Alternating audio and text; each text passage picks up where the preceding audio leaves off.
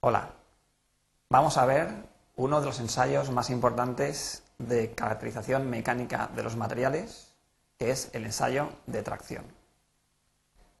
En particular, veremos algunos conceptos sobre esfuerzo y deformación.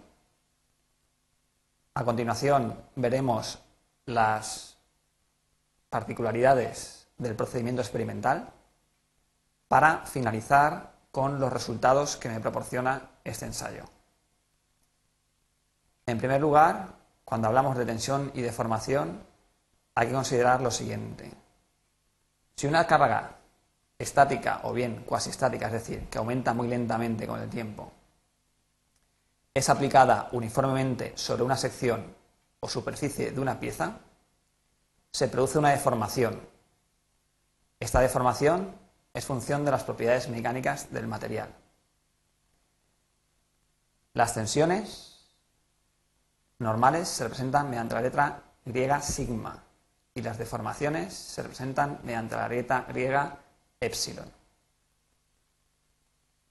El comportamiento mecánico de un material, por lo tanto, puede ser estimado mediante un simple ensayo tensión-deformación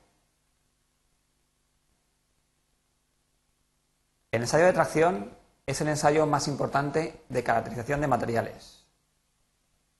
Este ensayo consiste en someter a una muestra de material de dimensiones controladas a una carga uniaxial de tracción hasta la rotura. Este ensayo permite cuantificar la resistencia de un material a una fuerza ostática o gradualmente aplicada. Es decir, hablamos de un ensayo cuasi estático. La probeta de ensayo tiene que estar o bien normalizada o bien tiene que tener unas dimensiones controladas. La probeta generalmente tiene una sección central rebajada, que es la que va a sufrir las mayores deformaciones y la rotura. La probeta puede ser de sección circular o rectangular, según el material del cual obtengamos o la facilidad que tengamos de obtener un tipo de probeta u otra. Además, en la sección rebajada marcaremos una distancia de control, lo que se llama la longitud calibrada de la probeta. Estos dos datos, longitud calibrada y valor de la sección, los mediremos al principio y los consideraremos para calcular las propiedades del material. Longitud calibrada y sección de la probeta. Además, según la norma Euronorma 10002, la relación entre la longitud calibrada, L sub 0, y la sección de la probeta, S sub 0, tiene que cumplir la siguiente relación. L sub 0 igual a una constante por la raíz cuadrada de ese sub 0, siendo la constante de valor igual a 5,65. Cuando la probeta cumple estas condiciones, se dice que es una probeta que cumple la norma y por lo tanto los valores que obtengamos de esta probeta serán comparables a cualquier otra probeta que tenga la misma relación.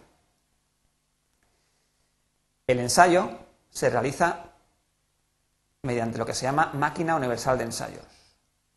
Aquí tenemos una imagen de lo que sería la máquina y de modo esquemático podemos decir que consta de unas mordazas que me permitirán agarrar la probeta, una célula de carga que me permitirá medir en todo momento los esfuerzos aplicados y una cruceta o parte móvil que me permitirá aplicar estos esfuerzos o alargamientos. Los requisitos de la máquina son los siguientes.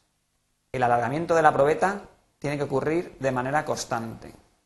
También se puede ensayar una muestra mediante incrementos constantes de tensión o de deformación. Además, la máquina debe ser capaz de medir continua y simultáneamente fuerza y alargamiento. Efectivamente, la máquina, una vez o cuando enseñemos la probeta, nos proporcionará la siguiente el siguiente registro. Fuerza en función del alargamiento. Y habitualmente tienen la siguiente forma. Este sería un ensayo típico de eh, tracción de una probeta, digamos, metálica. Bien, los resultados a partir de los valores esfuerzo y alargamiento anteriores se calculan los valores de tensión y deformación, ya que estos valores son independientes de las dimensiones del material y por lo tanto definen las características resistentes intrínsecas del material, que es lo que estamos buscando. Esto es debido a que los valores de esfuerzo y alargamiento dependen de las dimensiones originales de la probeta, mientras que los valores de tensión y deformación son independientes de esta.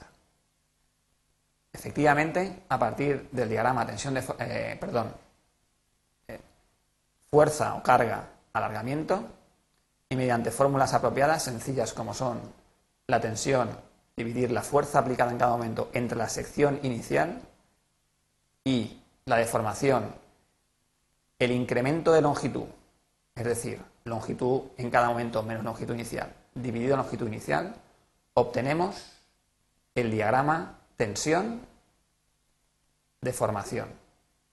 Y repito, este diagrama es característico del material e independiente de las dimensiones de la probeta. Como última consideración, Cabe citar que las unidades de tensión son como las de presión, es decir, pascales o bien newton dividido metro cuadrado. Aunque debido a los altos o elevados valores que presentan la mayoría de los materiales, se utilizan generalmente unidades múltiplos de esta, como el megapascal o el gigapascal. Claramente, la deformación no tiene unidades, es adimensional. Como conclusiones diremos, el ensayo de tracción es uno de los más importantes ensayos de caracterización mecánica de los materiales. Y este ensayo nos proporciona directamente el alargamiento de una probeta en función del esfuerzo.